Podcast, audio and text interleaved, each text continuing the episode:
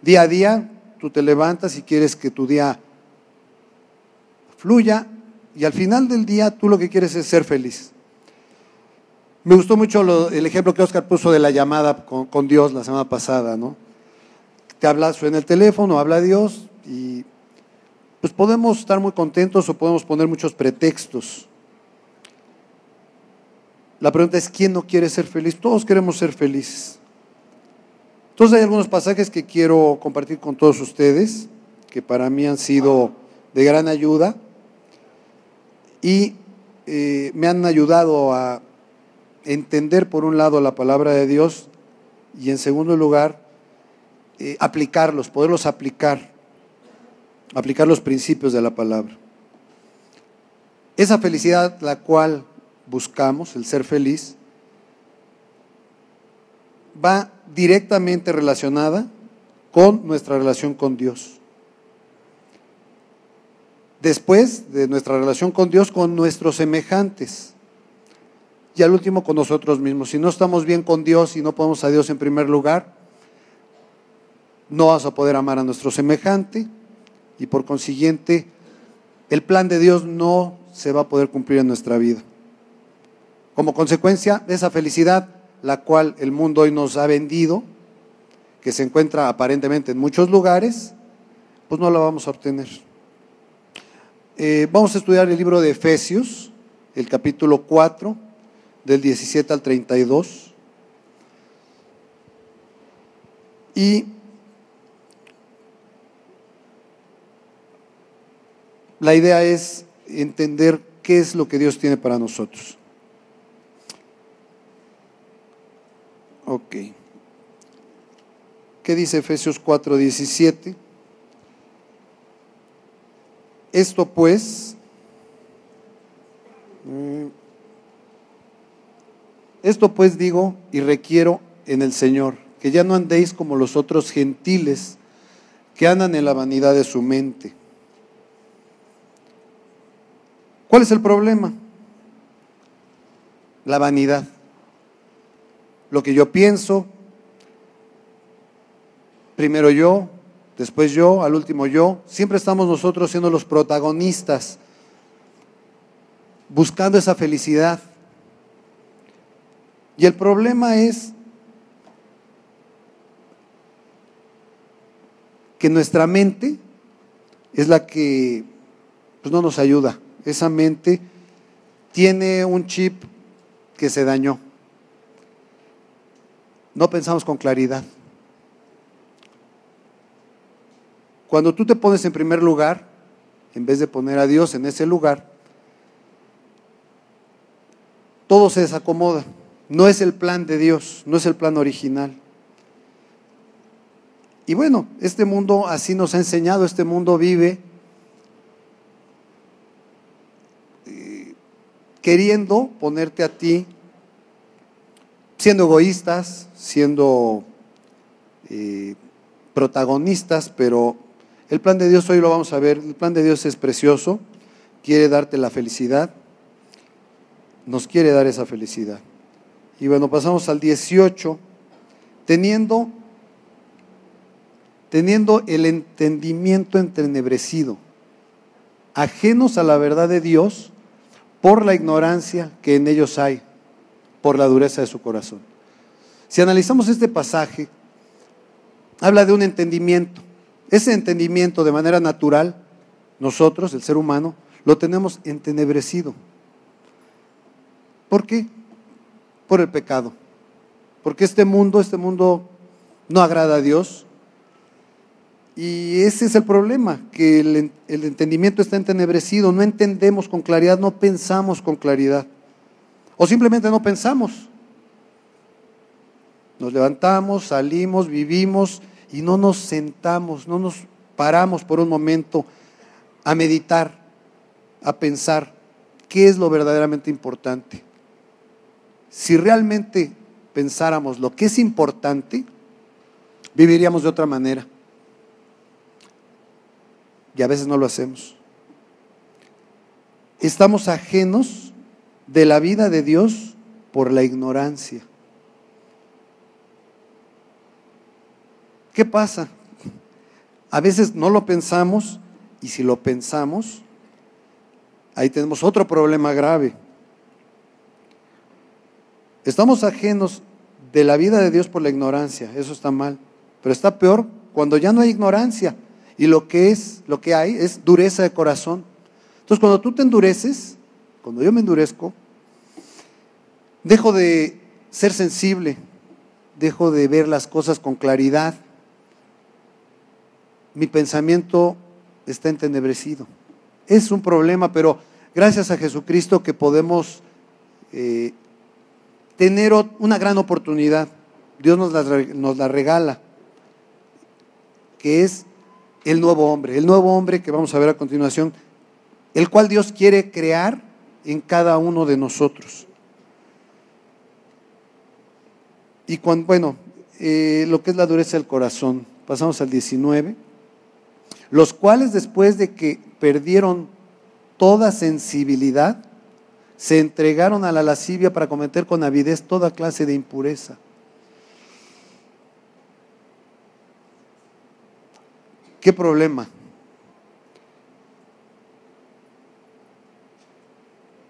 Cuando pierdes la sensibilidad,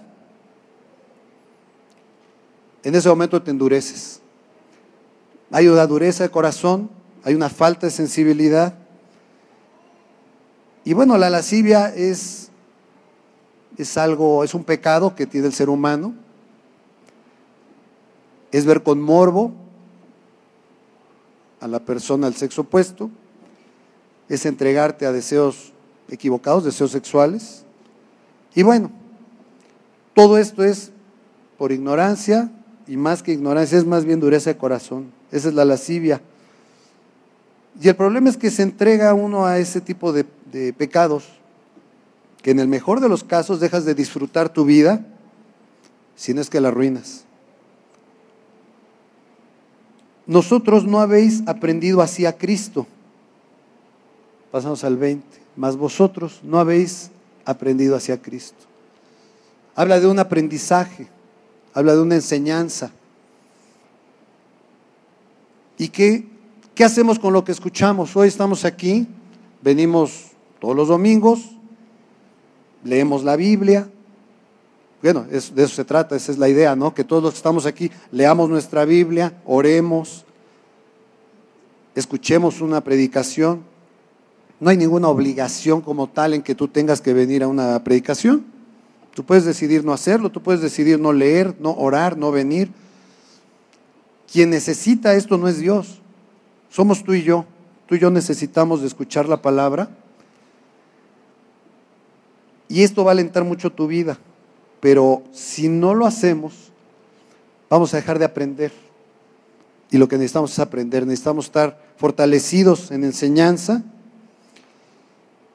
Y pasamos al 21 si en verdad, si en verdad le habéis oído, esto va en serio, es si en serio le has escuchado, ¿qué vas a hacer? Esto nos, nos está orillando a tomar una decisión. Si en verdad le habéis oído y habéis sido por él enseñados, ¿quién es él? Él es Dios, es su palabra. Conforme a la verdad que está en Jesús, ¿qué vamos a hacer al respecto? Tenemos una enseñanza, tenemos su palabra, el manual de tu vida y de mi vida está aquí en su palabra, en la palabra de Dios. ¿Y qué hacemos? ¿Qué hacemos con esto que escuchamos? Lo vienes, vienes, escuchas hoy esta enseñanza, domingo pasado, el que sigue, etcétera. ¿Y qué hacemos? ¿Salimos a vivir igual? ¿O salimos pidiéndole a Cristo que Él tome el control de nuestra vida, ponerlo en el centro de nuestra vida y dejándolo que Él nos guíe? De eso se trata este, este estudio. Y bueno, pasamos al 22. En cuanto a la pasada manera de vivir, despojados del viejo hombre que está viciado conforme a los deseos engañosos. Habla de una pasada manera de vivir.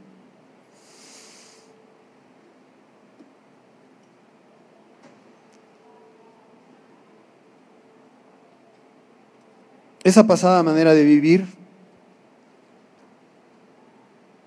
yo que te sugiero, no te hagas caso a ese viejo hombre, a esa naturaleza que tenemos, no le hagas caso. Quita el viejo hombre que controla, quiere controlar nuestra vida, nuestros deseos. Dice, despojaos del viejo hombre. No le hagas caso. ¿Por qué? Porque ese hombre está corrompido, porque ese viejo hombre te va a querer vender ideas equivocadas, te va a, va a querer sabotear el nuevo hombre que Cristo quiere crear en tu vida y en la mía. Y esto es en serio. Dios nos dio herramientas, herramientas muy útiles, como son leer, orar, congregarse, estudiar. Hay que tomar esas herramientas y aplicarlas, porque realmente esa pasada manera de vivir realmente tiene que quedar atrás, tiene que quedar como algo pasado. Que te despojes de ese viejo hombre. ¿Y por qué está mal? Pues porque está viciado. Son deseos engañosos. Todos tus, tus deseos, mis deseos, de manera natural, aunque tengan aparentemente una buena intención, son engañosos. Realmente estamos eh, poniendo nuestra felicidad, el mundo así nos, nos, nos ha engañado, pensando que cuando logre esto, tenga aquello, yo me acuerdo cuando decidí casarme, todavía no conocía a Cristo y decía, cuando me case, híjole, entonces ahí sí voy a ser, voy a ser feliz. Me casé, fui feliz, pero sin Cristo, te soy honesto, esto dura poco tiempo. Al año se acabó el encanto y empezaron los problemas. Y dije, no, híjole, ¿qué problema estoy metido? Porque yo me casé para siempre.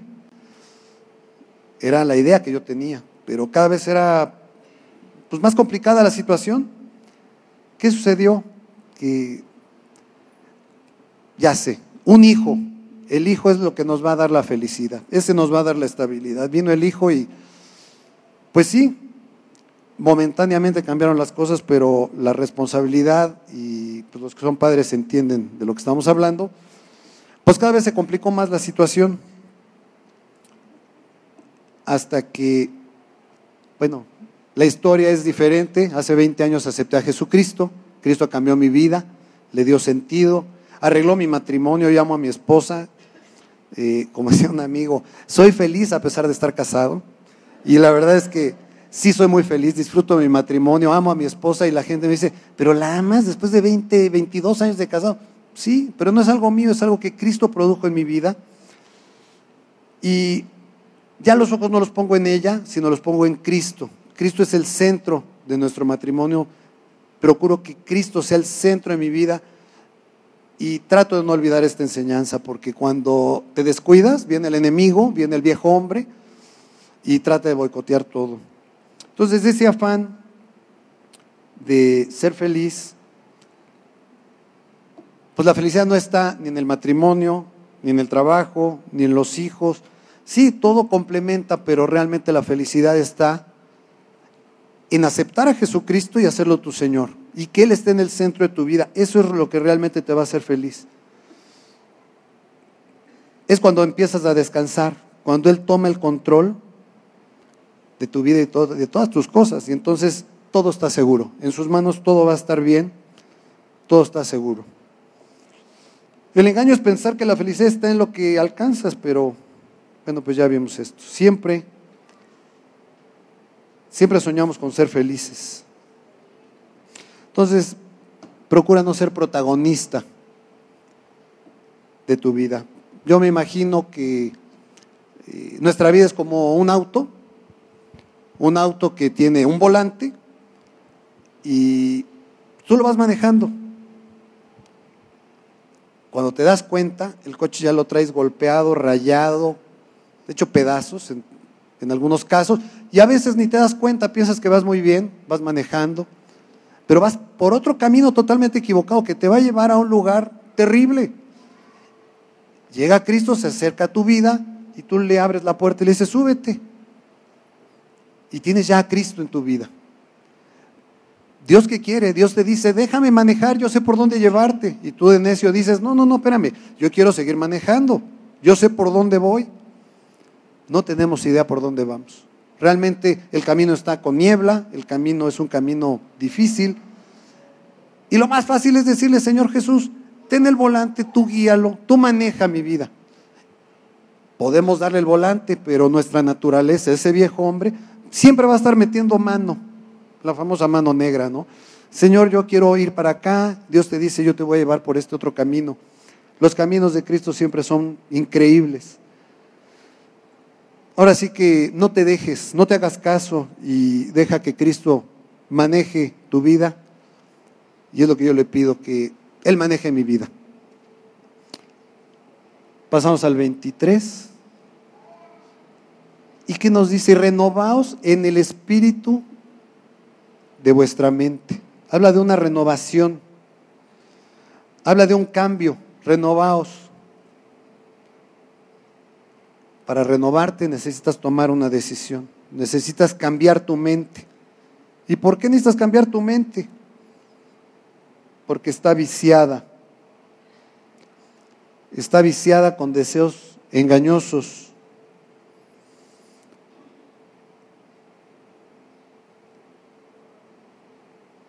Está viciada con deseos engañosos. Y vestidos del nuevo hombre, creado según Dios en la justicia y santidad de la verdad. Habla que nos revistamos. Realmente, eh, ¿a qué se refiere este pasaje? Habla de un nuevo hombre. Ese nuevo hombre tiene que ser creado, no modificado, no arreglado. Tu vida, mi vida, de ese viejo hombre, no sirve, no sirve para nada. De hecho, es un estorbo para poder vivir para Cristo. ¿Qué necesitamos? Ser creados de una manera nueva, según Dios. A eso se refiere el pasaje, a volver a nacer. ¿Qué necesitamos? Que Cristo nos haga nuevos. ¿Cómo se hace esto? Que necesitas reconocer que has pecado, necesitas reconocer que no vives como a Dios le agrada y necesitas aceptar. Acabamos de celebrar Semana Santa. ¿Qué fue Semana Santa? Que Cristo fue a la cruz. ¿A qué fue? A pagar por ti, por mí. ¿Qué pagó? Nuestros pecados. Nuestros pecados merecen un castigo. Pero el gran amor de Jesucristo, el, amor de Dios, fue pagar en nuestro lugar. Entonces, ¿el que quiere? quiere perdonarte, quiere cambiar tu vida, quiere llevarte al cielo. Y en el inter que nos lleva al cielo, pues quiere que aquí disfrutemos nuestra vida. Quiere que nuestro anhelo sea vivir para Él. Quiere que vivamos felices. Y esto se puede lograr nada más pidiéndole perdón por tus pecados. Primero, reconocerlos, ¿no? Reconocer que has pecado. Segundo, que Él fue a la cruz a pagar por ti y por mí.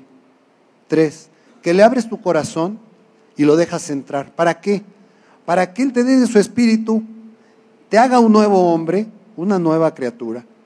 Y entonces las cosas viejas queden atrás. ¿Para qué? Para dar pie al nuevo hombre que Cristo quiere lograr en ti y en mí. Esta decisión yo la tomé hace 20 años.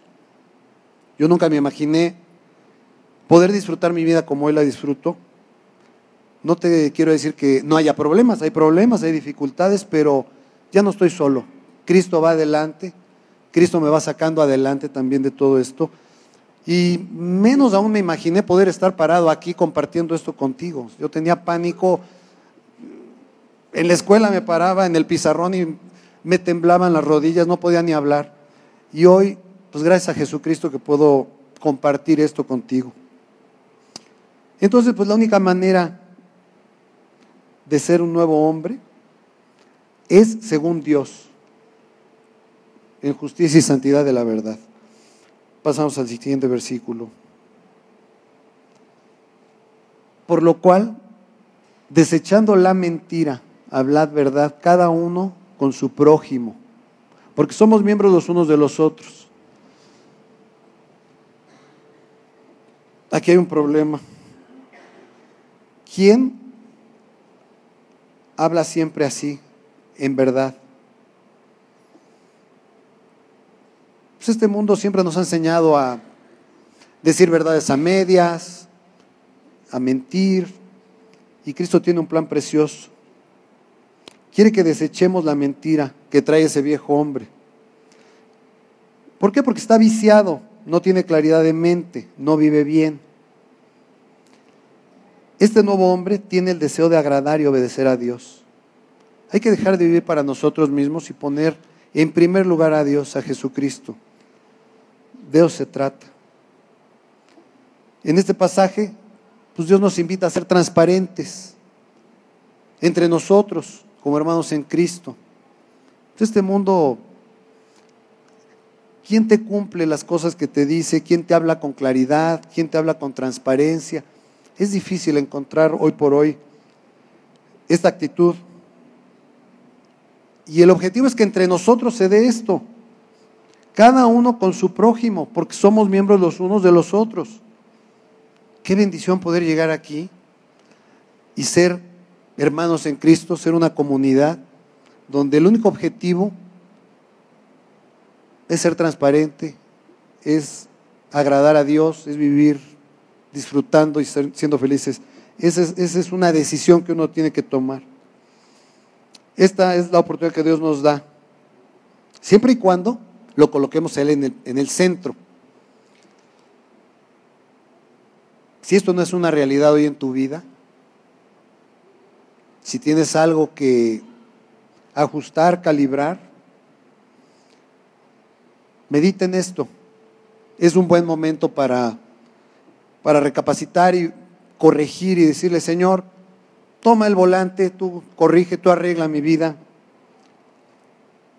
y vas a ver la bendición que vas a, que vas a recibir. Pasamos al 26. Airaos, pero no pequéis. No se ponga el sol sobre vuestro enojo. ¿Quién nos ha enojado? Pues todo el mundo nos enojamos. Es un problema el ser humano. ¿Por qué por el pecado? Porque te hacen algo, te dijeron algo, no te cumplieron en algo. Ya te ofendiste, te enojaste, familias que se dejan de hablar. ¿Y Dios qué te dice? No pequéis, no se ponga el sol sobre vuestro enojo. ¿A qué se refiere? Que no oscurezca, que no termine este día sin que tú te arregles con tu prójimo.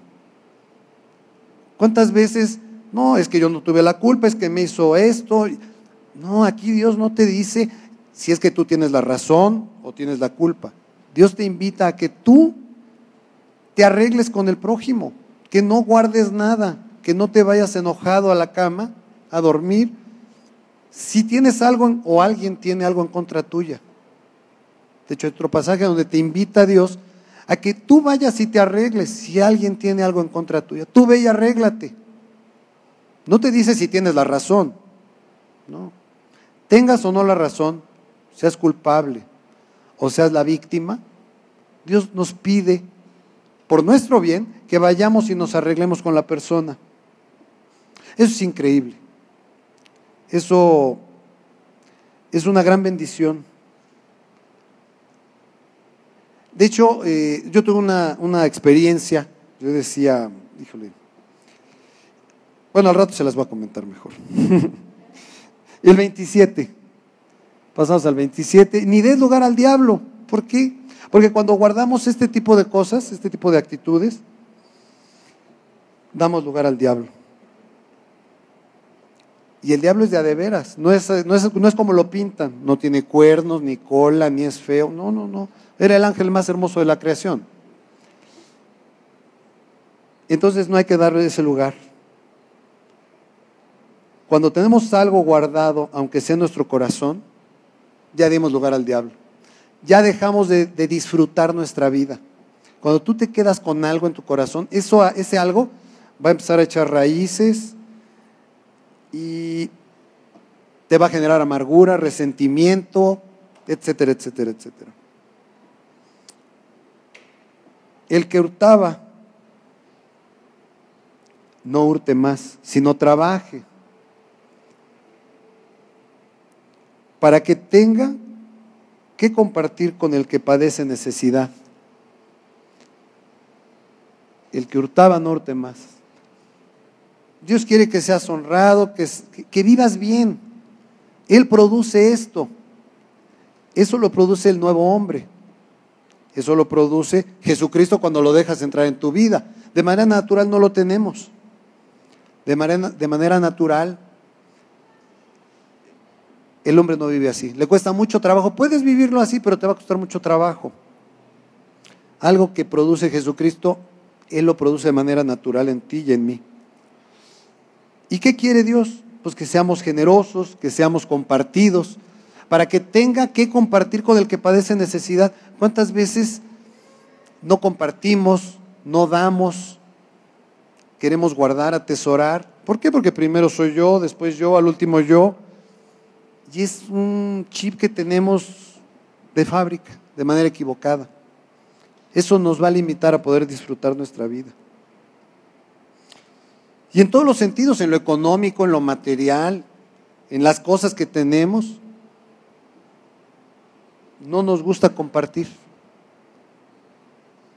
Volvemos a ver que Dios nos exhorta a pensar en los demás. De hecho, es un mandamiento, no es una sugerencia. Si nos vamos a Mateo 22, del 37 al 39, Jesús le dijo, amarás al Señor tu Dios con todo tu corazón, con toda tu alma y con toda tu mente. Si de, de veras creemos en este pasaje, no es una sugerencia. Este es el primero y grande mandamiento. Es un mandato. ¿De a lo vemos así? ¿Lo pensamos de esa manera? Si Dios te da esa orden y me da esa orden, ¿yo qué hago al respecto? Pero tiene, tiene una secuencia, te dice, a Dios en primer lugar. Y en segundo lugar, el segundo es semejante. Algo que es semejante es equivalente, es igual. Es semejante, amarás a tu prójimo como a ti mismo. Híjole, ¿a mi prójimo? Sí, tu prójimo, tu prójimo es el que está más próximo a ti. Es el compañero que te cae mal, es el cuate que se te cerró en el periférico, ese es tu prójimo el que te robó, el que te hizo y el que te dijo y el que te insultó, ese es tu prójimo y ese es mi prójimo. Y te dice que lo ames como a ti mismo. No te lo pone como condicionantes, no te dice, oye, si te cae bien, ámalo, si te trata bien, ámalo. No, te dice que ames a tu prójimo como a ti mismo. Cuando aplicamos este principio y obedecemos este mandamiento y ponemos a Cristo en primer lugar, entonces, Él produce tanto el hacer como el querer por su buena voluntad. Ya no depende de ti.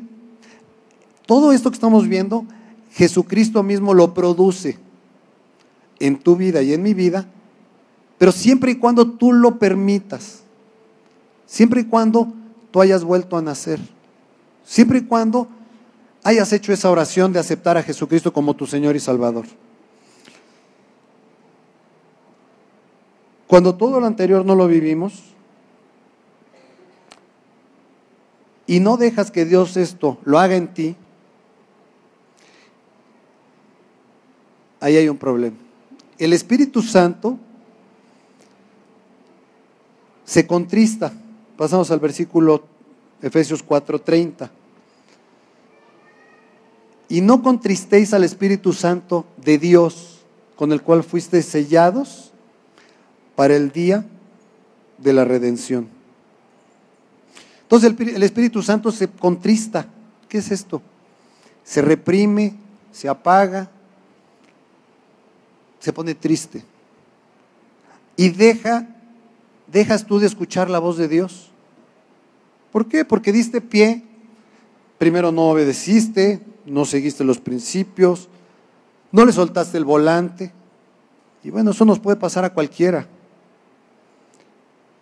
El problema es que se contriste el Espíritu Santo. es un gran problema, un gran riesgo, porque entonces puedes endurecer el corazón, como ya vimos, y pueden pasar muchas cosas.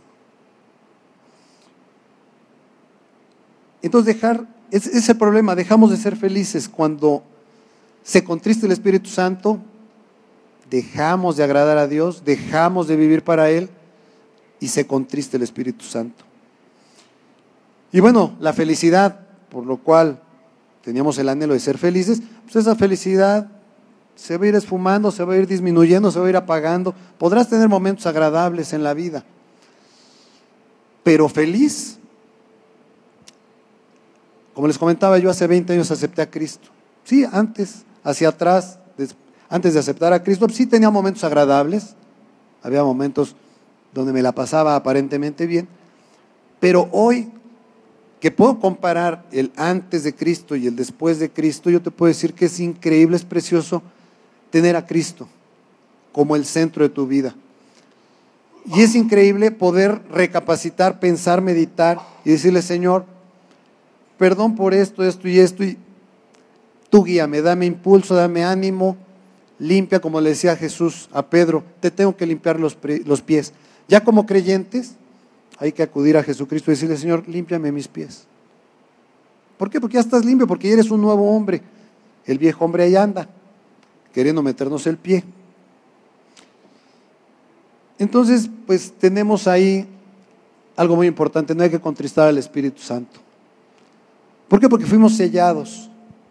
Hay un sello muy especial. Ese, ese sello es el Espíritu Santo, el Espíritu de Dios, que mora cuando tú le abres la puerta del corazón. Lo importante es avivar esa relación con Dios.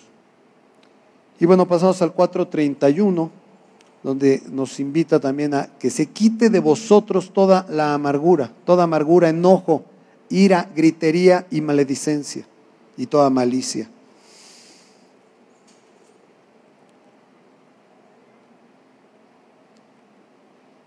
Pues ahí tenemos también tarea. Si guardas algo contra alguien, Esto realmente generará amargura, va a generar enojo. Si tienes ira, esto echa raíces en tu vida, en tu, en tu corazón, en el mío. Esto hay que entregárselo a Dios. Hay que decirle, Señor, todo esto yo no lo quiero, yo no quiero sentir enojo, no quiero sentir ira, no quiero, no quiero enojarme, no quiero gritar. La maledicencia es murmuración, chisme, difamación. Híjole. Y aquí es la anécdota que les iba a platicar hace ratito. Algún día, yo, esto lo tuve claro después de, aceptar a Cristo. Y entonces dije, no, no voy a hablar mal de alguien, de nadie. Voy a procurar no hablar mal. Si no puedes decir nada bueno, mejor no digas nada. Y eso se me quedó muy grabado, algún día lo escuché. Entonces estábamos en una reunión y una persona, teníamos un amigo en común y esta persona que estaba al lado mío empezó a hablar mal del amigo en común, pero él no sabía que era un amigo en común, él, no se dio cuenta que yo conocía a esa persona de la cual él estaba, ella estaba hablando. Entonces habló pésimo de la persona y empezó a hablar, no, es que esto y dijo. Y... Yo dije, híjole, no voy a decir nada pues qué problema. Primero se ensució mi corazón, pero dije, no, Dios, tú límpiame, no quiero guardar nada en contra de este amigo. Yo sé que todo eso que dijo esta persona es mentira. A la semana siguiente me encuentro a mi amigo, al amigo en común, y llega este amigo y me dice, oye, oye Hugo, qué mala onda eres, sabes que yo no quiero saber nada de ti. Porque tú dijiste, este, este, este, este y me dio la lista de lo que había dicho la persona. Yo no había dicho nada. Yo nada más escuché lo que la persona decía. ¿Qué problema? Hasta para escuchar un chisme, poner oído a escuchar algo que no te va a edificar. Si no te va a edificar, mejor ni lo escuches. Es una buena, fue una buena enseñanza para mí. No prestar oído a algo que pues, no te va a edificar. Y bueno, pasamos al 32. Antes, sed benignos unos con otros misericordiosos, perdonándoos unos a otros, como Dios también nos perdonó a vosotros en Cristo. Nos habla de ser misericordiosos con nuestro semejante. ¿Y por qué? Pues porque Cristo ya nos perdonó a nosotros. Entonces estás obligado a perdonar tú a tu semejante. ¿Cuántas veces? No, es que me la hizo y al rato se la voy a cobrar y te la quedas, te quedas con ese resentimiento. Eso no nos va a llevar a ningún lugar. De hecho, Cristo nos perdonó. Si aceptaste ya ese perdón de Jesucristo, tú perdona a tu prójimo y perdona a tu semejante, siendo benignos unos con otros. Ahora, esto es un mandamiento, es un consejo que está imposible, es muy difícil de manera natural que tú perdones a alguien que te ofendió, que tú perdones a alguien que te hizo mucho daño, es difícil, por no decir imposible, de manera natural. Ese viejo hombre se va a resistir, ese viejo hombre no va a querer perdonar. Ese viejo hombre la va a tener guardada para cuando se la pueda cobrar a la persona. Pero solo el nuevo hombre, ese nuevo hombre que Cristo quiere hacer en ti y en mí, está capacitado por Dios para ser así. Esta es una actitud que solo Jesucristo produce. Solo si lo tienes en tu corazón, solo si ya lo tienes y lo dejas trabajar, esto va a ser una realidad en tu vida. Ahora, ¿quién nos enseña a ser felices? Hay un ejemplo a seguir. Pasamos al 5.1. Sed pues imitadores de Dios como hijos amados. ¿A quién hay, a quién hay que imitar? ¿A quién hay que seguir? Hay que imitarlo a Él, hay que seguirlo a Él, hay que obedecerlo a Él. ¿Para qué? Para ser felices y disfrutar nuestra vida. Y andad en el amor como también Cristo nos amó y se entregó a sí mismo por nosotros. ¿Esto qué implica? Esto está muy claro. Te pide que andes en amor como Cristo nos amó. Habla de una entrega y se entregó a sí mismo. Si no hay entrega, no hay amor. De manera natural, todas las que son mamás, papás aquí, cuando nació tu hijo, en condiciones normales, claro, ¿qué pasa? Te desvelabas, le cambiabas los pañales, le dabas la mamila, estabas atendiéndolo, estabas pendiente de él y ya, ya no veías por ti, veías, toda tu atención estaba dirigida a él, al pendiente. Esa entrega que tú diste y que sigues dando, esa entrega produjo un amor muy profundo. Ese amor es el amor que Dios también quiere darnos a nosotros. Si tú te entregas a Él, así como te entregaste a un hijo, ahora Dios te dice, oye, entrégame tu vida, dame el volante, déjame manejar, suéltalo y yo te voy a llevar. Entonces el amor es entrega. Esto también aplica para con el semejante. ¿Cuántas veces te entregas y te preocupas por tu prójimo, por tu semejante, por el que está a un lado? Aquí estamos acostumbrados a ser egoístas, a ser el centro, a pensar para nosotros. Y Dios aquí quiere que hagamos un cambio. todo eso que estamos viendo, la victoria la da Jesucristo. La fuerza la da Él. Y sí se puede. De hecho, acuérdate cuando aceptaste a Cristo, tenías unas ganas de vivir para Él. Acuérdate que hablabas de Él todo el tiempo, te acordabas de Él, orabas, leías. Ese gozo hay que retomarlo, no hay que perderlo, no hay que dejarlo ahí. Y bueno, todo esto se puede resumir en que aceptes a Cristo como tu Señor, decidas ponerlo en primer lugar sobre todas las cosas, te entregues a Él y eso va a producir un gran amor, ese amor que necesitas. No guardes rencor, resentimiento, porque esto nada más va a generar y va a echar raíces, va a generar una amargura, y cosas que te van a impedir disfrutar tu vida. Te van a impedir, me van a impedir ser felices. Y bueno, si aceptamos a Cristo y hacemos esta entrega, ¿qué va a pasar? Pues primero que todo, si aceptas a Jesucristo como tu Señor y Salvador, vas a tener una vida eterna. Va a cambiar tu vida, va a cambiar mi vida. Podremos amar al prójimo y en automático dejarás de preocuparte. ¿Por qué? Porque tu vida va a estar en sus manos. Entonces ya el volante de tu vida ya no lo vas a conducir, tu coche no lo vas a conducir tú, lo va a conducir Él.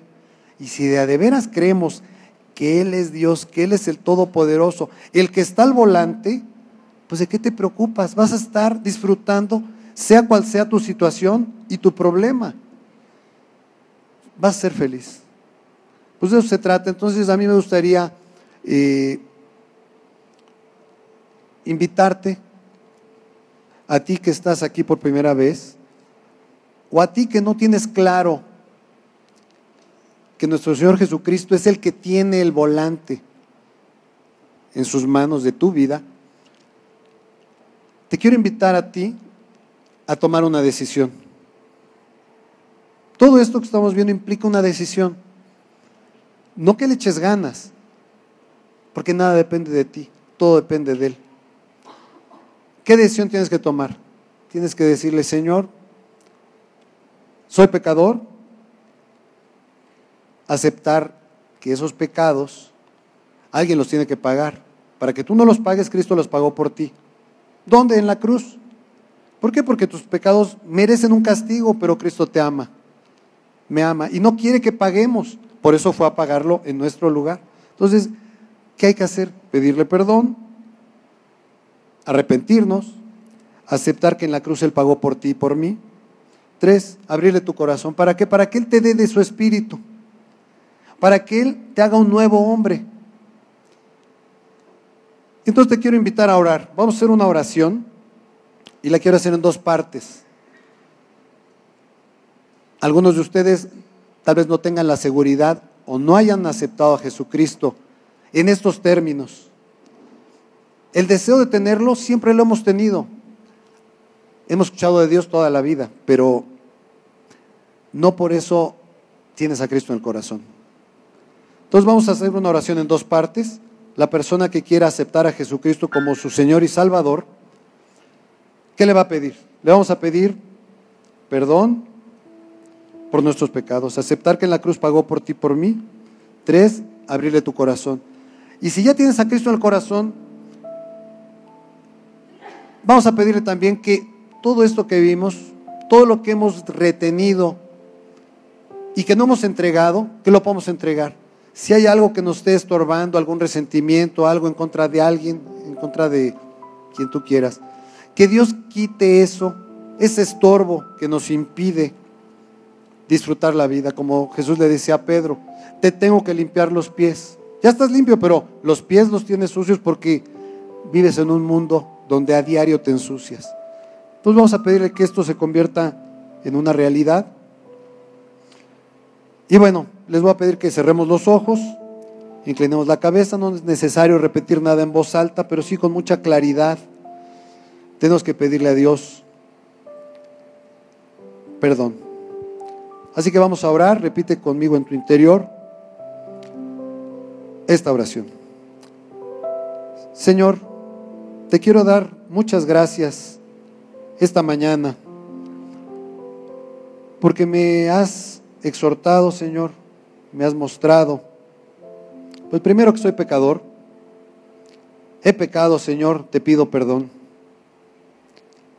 Pero también me has mostrado el gran amor que tú me tienes al haber mandado a Jesucristo a la cruz a pagar en mi lugar. Tú, Jesús, pagaste todos mis pecados. Quiero aceptar ese pago, quiero aceptar el perdón, quiero aceptarte a ti, Señor, como mi Salvador.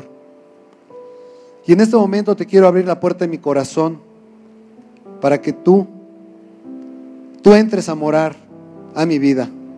Dame de tu espíritu, Señor. Pasa a mi interior. Hazme un nuevo hombre, el cual pueda vivir conforme a ti te agrada, que pueda vivir de una manera diferente, que pueda tener el gozo, la paz y todos los frutos del Espíritu, Señor. Te abro la puerta de par en par, te entrego el control de mi vida, te entrego el volante, Señor, para que tú, de en adelante, tú conduzcas mi vida y me lleves por el camino, por tu camino. Todo esto te lo quiero pedir en el nombre de Jesús. Y ahora, pues ya teniendo todos a Cristo en el corazón, teniendo ese perdón ya otorgado, te queremos pedir, Padre, primero que todo, que nos des gratitud hacia ti, hacia tu palabra, que nos des gratitud, que seamos bondadosos. Eso solo tú lo produces, no está en nosotros, Padre. Te queremos pedir que tú seas el centro de nuestra vida, que tú, tú nos guíes, Padre, en todo lo que hagamos que ese viejo hombre día a día mengue, que ese viejo hombre casi casi se apague, Señor, por completo, y el nuevo hombre que tú has formado y quieres hacer crecer se fortalezca día a día cada vez más. Que nos des ese ánimo que necesitamos para seguir eh, adelante, Señor. Nos des la felicidad que estamos buscando. Y sabemos que esa felicidad nada más está en ti. Padre, te pedimos todo esto, te damos gracias por este tiempo, este estudio, y todo te lo pedimos en el nombre de Cristo Jesús. Amén. Y bueno, por último les quiero dar un tip, por ahí hay un pasaje que a mí me sirvió muchísimo, es Josué 1.8, donde nos invita a Dios a leer su palabra, y es un pasaje que tiene promesa, porque si lo haces, todo te va a salir bien. Muchas gracias, que Dios los bendiga.